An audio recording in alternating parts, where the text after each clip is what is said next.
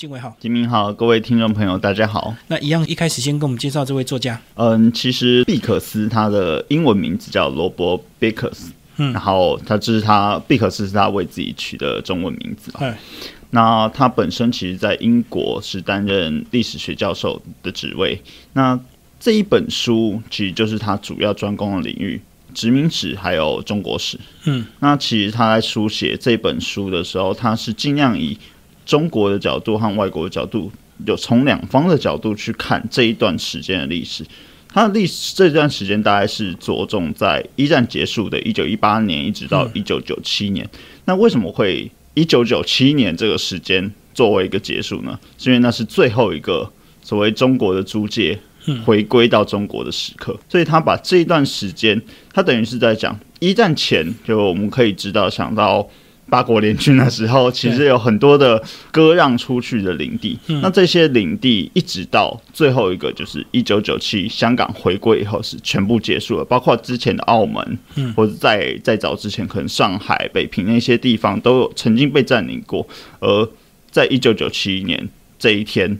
就全部结束，所以毕可斯他就是把这一个时间切割开来，然后去看这中间到底，嗯，比如说国共内战啊，或者是外国人的势力在租界内、租界外会发生什么影响，那就为这段历史做一个非常完美的解释。嗯。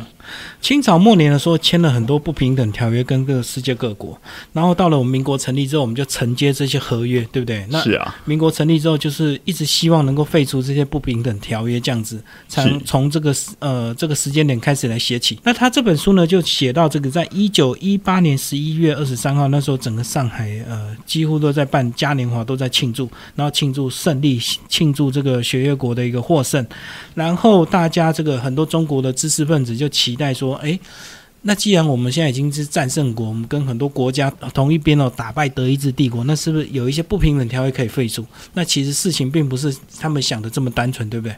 没有错，因为其实，在一战结束、一战期间，中国对对外的战争参与其实没有那么高。那外国其实，我觉得这要回归到协约国的确是胜利，但其实占领。中国土地的也有很多是协约国成员，那他一样是胜利啊，他为什么要把土地还给你呢？嗯，对，所以那个租借条约他们就会继续秉持着。然后其实我觉得还要切回到那个时代。的确，华人在那个时候还是会有我们常见的种族歧视的问题。嗯嗯，所以他也会觉得说，我没有必要去还给你这个地方。对，所以当然，中国还是会不断的去那时候的国民大总统许世昌，那他也是不断的去争取，但当然最后还是争取失败，所以导致这样子的租界文化仍然存在。但是，呃，我觉得在一战结束那个时候，比较关键的是美国总统威尔逊提出的。民族自觉，嗯，这个概念。那之前我们刚好有出乱另外一本书在讲这个概念，去影响到中东欧国家、民族国家的不断兴起，在一战结束的二三十年以后，甚至就是整个集结出二三十个国家以上。那同样这个概念在中国所引发的浪潮，就是哎，我们也是中华民族，我们不要外国人，嗯，来侵占我们土地。所以它最常爆发冲突的起点都在租界，租界那个边陲。那其实它里面就在讲这个现象是怎么发生的，就是中国如何从一个常年战败的国家，到第一次觉得我站在战胜的那一边，嗯嗯，然后就有那个民族主义，中华民族就是还我土地的那个那个感觉就出来了，所以它才会不断的产生暴乱。那这一篇章其实在讲就是这个故事这样子。嗯嗯，那其实讲到歧视这个部分，其实他也讲到一个这个当时的一个假新闻，对不对？就是我们看到电影常常会看到一个牌子，就是在店门口写着“中国人跟狗不准进入”这样子。他也在更更清楚的，就华人与狗不可进入。对对对。但其实这个东西后来被爆出来，它是一个假的，嗯，就是根本没有这个告示牌。那个公园里面根本就没有这个告示牌，是不知道哪个记者去放在那边，甚至那个告示牌，它现在被当成类似古董的东西，就是供着。那这个假新闻，其实为什么这个假新闻会成立？因为它符合到当时的时代氛围。嗯，即便真的有人去搜证，就是有其他记者去报出来，或者是我们现在去翻史料，去翻出来以后，去发现这个东西根本就不存在啊！当时的公园里面没有这个东西，可是因为当时的时代氛围。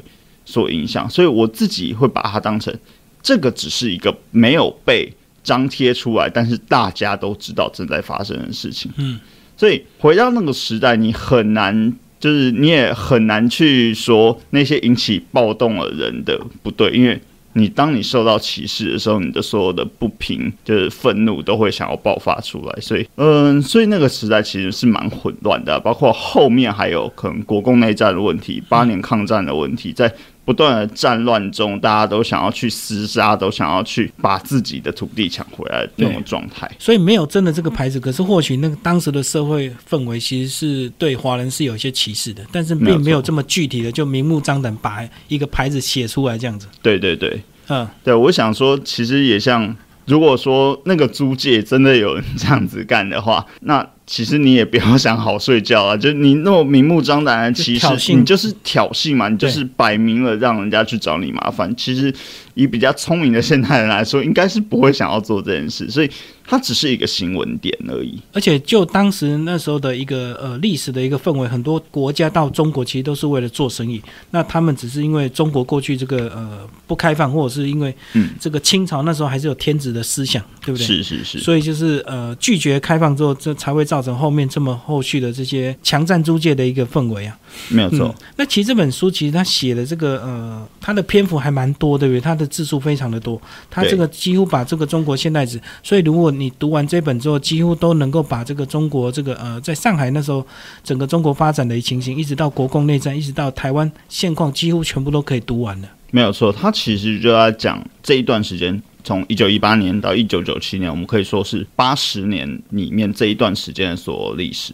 那这段历史，其实我会觉得，我之所以觉得作者是一个中立的立场，是因为。他会去写中国人，比如说在租界那边引发暴动，对，或者是外国人因为利益的关心所占领的租界这些问题。但同时他会去去提好的部分，包括像传教士进来他所带来的，他并不是全然侵略，而是带来了教育，带来我文明。那同样，中国人他也不是对外是完全的排斥，他可能去，就像清朝末年的时候就有送学生去国外读书。他带回来的知识也是让呃，可能我们想象中早期那种中国农民的生活，他带回来的知识，他是可以不断去提升他的。所以中国人有从外国人那边受益，外国人有从那边中国人那边受益，他也不是一个全然每个人都是想要欺负对方的心态。所以我觉得作者是蛮公平的，在阐述这件事。而且有些观点是我们过去这个历史教科书上比较读不到，像在第一章节，我很仔细的看，就读到说，原来一开始国父他还有接受苏联的一些援助啊。没有错，其实呃，有稍微深入读这一段历史的人就知道，其实当时。嗯，它是一个美帝和苏俄这两边的对抗，所以两边都想要拉拢。那苏俄那边的好处就是它比较近嘛，对，离中国比较近。那嗯，孙中山他会想要说，他会取得那边的资源，也是为了他的建国大业，也是为了巩固他的政权。因为毕竟民国初年的时候，还是军阀很多。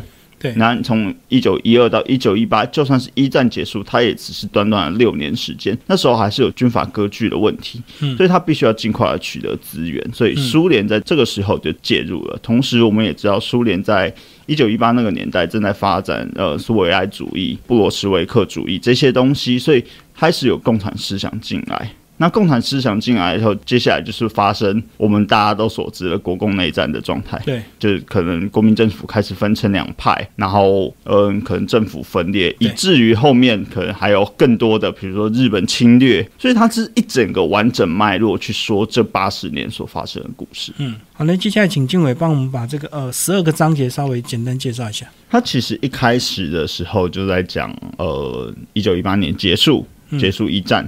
那国内对于呃战争胜利国这个兴起，那同时也是对于租界是否可以收回的这个不安不安感。那到后面的时候，就是我们也发现，就是在嗯租界无法收回，嗯，那外国人仍然是把租界的里面所有物占为己有的时候，他有一种过度自大那个形象，导致中国人的情绪反弹。嗯，但其实我觉得最有趣的是在第六章节，第六章节的名字就取得很有趣，叫猴子骑灵蹄。灵蹄是寺庙前面那种神兽。那猴子麒麟体为什么是那么很荒谬的一个场面？因为在那个年代，外国人带进来一个东西叫马戏团，那马戏团会在各大的酒厅表演。然后，嗯，他其实这句话是在形容一个外国文化不尊重中国文化形象。那其中最不尊重的方式是什么？拍卖会。那这在伦敦，就是他们战胜，我记得是在一九三八年左右，他们在伦敦有一场拍卖会，他拍卖会上所拍卖的就是中国的古文物。但其实我觉得这个东西是一个转换点，因为。拍卖会本身虽然是一个对于中国文化的一个侵略的感觉，但是也是透过这样子的拍卖会，外国人开始去发现到中国其实并不是一个没有文化的地方。嗯，我们有青花瓷，我们有绘画。我们有书法各种文物呈现出来的美感，那即便是民族不同、语言不通，但仍然可以感觉到这些艺术品所具备的价值以及文化蕴含。那其实我觉得这个东西为什么是转换点呢？他们开始去体验到这件事以后，回去再重新去思考外国人过去所认知的中国是什么样貌，而。在这样反复思考以后，他们开始去学会去尊重中国文化这个东西。那其实书里面有提到，为什么外国人会对中国有这样子的错误想法？除了一开始可能八国联军进来对于中国的既定形象，比如说东亚病夫好了，对的那个既定形象，或者是呃大量的国外作家来中国旅游以后的书写，那他们旅游以后书写所呈现出来的中国是一种。呃，农民没有文化、没有知识、不识字的那个形象。当他们把国外作家把这些作品带回国外的时候，所有人看到的东西都是这样子，他们自然而然会想象中国全部都是没有文化的人。对，呃，最出名的作品是塞珍珠的《大地三部曲》，也是由时报出版出版的。对，那这本书里面就描述了中国农村的情形。那这个文化透过我们刚刚讲的那一场。拍卖会，国外人有有机会重新去审视所谓中国文化的意义，而且在同时，我们刚刚所提到的，就是清末所送出去的那些国外留学学子开始回来了，开始把国外的知识带回来，开始有能力用别的语言书写，包括用英文书写。哎，那里面就有一本书是由林语堂先生所书写的，有关于中国的历史、近代历史，有关于中国的文化背景的书，而这本书被出版到国外了。那为什么说这本书重要呢？因为它比赛珍珠的观点更好，它是由中国人所书写的中国历史，所具备的真实性更高。嗯，所以其实我觉得，在所谓的转换点，就是在这个时候，他们开始去认知到，这并不是一个所谓的低端民族的。的概念。最后，请静伟来帮我们总结这本书。这本这个呃非常详细的这个呃近代中国的这个这个历史，是不是对一些呃中国历史有兴趣的这个读者是非常值得推荐给他们的？对，其实我觉得这本书我比较推荐给呃对近代中国史嗯会想知道，因为其实我们近年都不断在说习近平的中国梦。对。那我们现在听这个会觉得很正常，因为可能包括之前有说，哎，中国人比较有狼性啊，这些东西我们都听得到，所以会觉得，哎，中国梦好像伟大梦想那种东西，在中国，在现代的中国来说是非常正常的。但其实这本书是去把这个脉络讲清楚，从一百年前到现在，整个是。你仔细去看，它是完全天差地别的。对，一百年前中国是被全世界欺负的一个国家，那到现在它是全世界排名至少前前五的大国。对，啊，无论在人口、经济或者军事方面都是非常强大的国家。中国是怎么从这个非常低落的步开始一路走上来的？包括我们刚刚讲到了民族主义所引发的，就是所有人的爱国思潮，然后再加上。后面他们是怎么取回租界这些东西？我觉得我们可以一步一步的去看，包括说国民政府的败退是和共产政府的崛起，这中间到底出了什么问题？因为其实那个时候就是，我觉得这书里面有非常清楚的去讲到国民政府为什么会败退，因为那个时候国民政府不断的去取得国外的资源。嗯，包括苏联，其实像法国、英国那些，他都是不断的去找资源。那他目的只有是一个，就是巩固自己的势力。但这样行为，我们现在看是正常的，在当时看那叫什么？那叫叛国。嗯嗯，对，因为那个时候的思维是，大家是我们排挤外国人，我们不愿意再被欺负了。而你所取得的资源，居然是从国外那边来的。嗯嗯。那当然它会慢慢被共产，就是所谓的由自己而生的资源、自己而生的力量所取代掉。所以到最后，国民政府为什么会败退到台湾？其实是在这一点，就是你接触对象的问题。嗯，所以这一段历史告诉我们的是，我们以前可能只会想象国民政府败退。但是其实，呃，我们可能会说是共产政府会用各种奇怪的手段去取得资源，去压迫国民政府，或者是，诶，可能对日抗战的时候，我把国民军推到前面去打，然后共产政府在后面不打，然后就养大自己的兵力。但是其实你把这段历史放进来的时候，你就会发现，那个其实是一个向心力，你的意识、你的行为去引导人民的向心力的问题。所以你要看这段历史，你才会知道原来背后时代氛围是这样子。所以那时候国民政府为什么不被支持？为什么大家会去支持共产政府？讲白一点，如果共产政府是一个会去取得国外资源的，你觉得他有壮大的机会吗？嗯，其实是没有的。对，因为他靠国外就好了。因为他靠国外，人民也不会支持他。国民政府如果那时候不靠国外的话，人民反而会支持这一边。嗯，所以那个是一个策略性错误的问题。然后再回来，回到为什么一九九七年那一天大家那么欢庆？但其实那个欢庆，我觉得在现在是有点反跳的感觉。就是比如说之前雨伞革命、香港雨伞革命、香港选特首的事件，在那个时候一九九七大家欢庆，反而在现在看有点荒唐，就是惨了，中国统一了。嗯，但是整个历史脉络到那一天。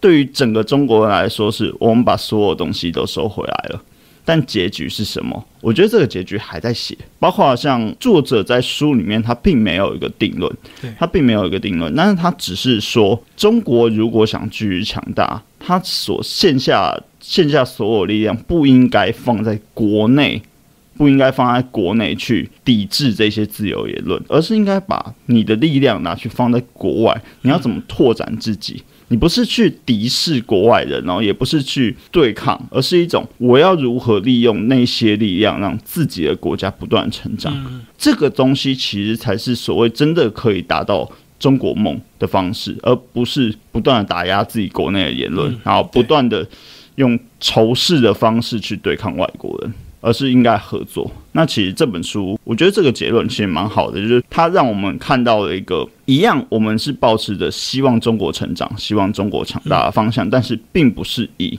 现在中国正在对国际所做的事情，民族主义的这种仇恨，对，并不是奠基于民族主义的仇恨，而是奠基于如何让自己伟大这件事。好，今天非常谢谢时报的企划林静远为大家介绍这本书，呃，《滚出中国》，作者是毕可是英国的一位历史学家。好，谢谢。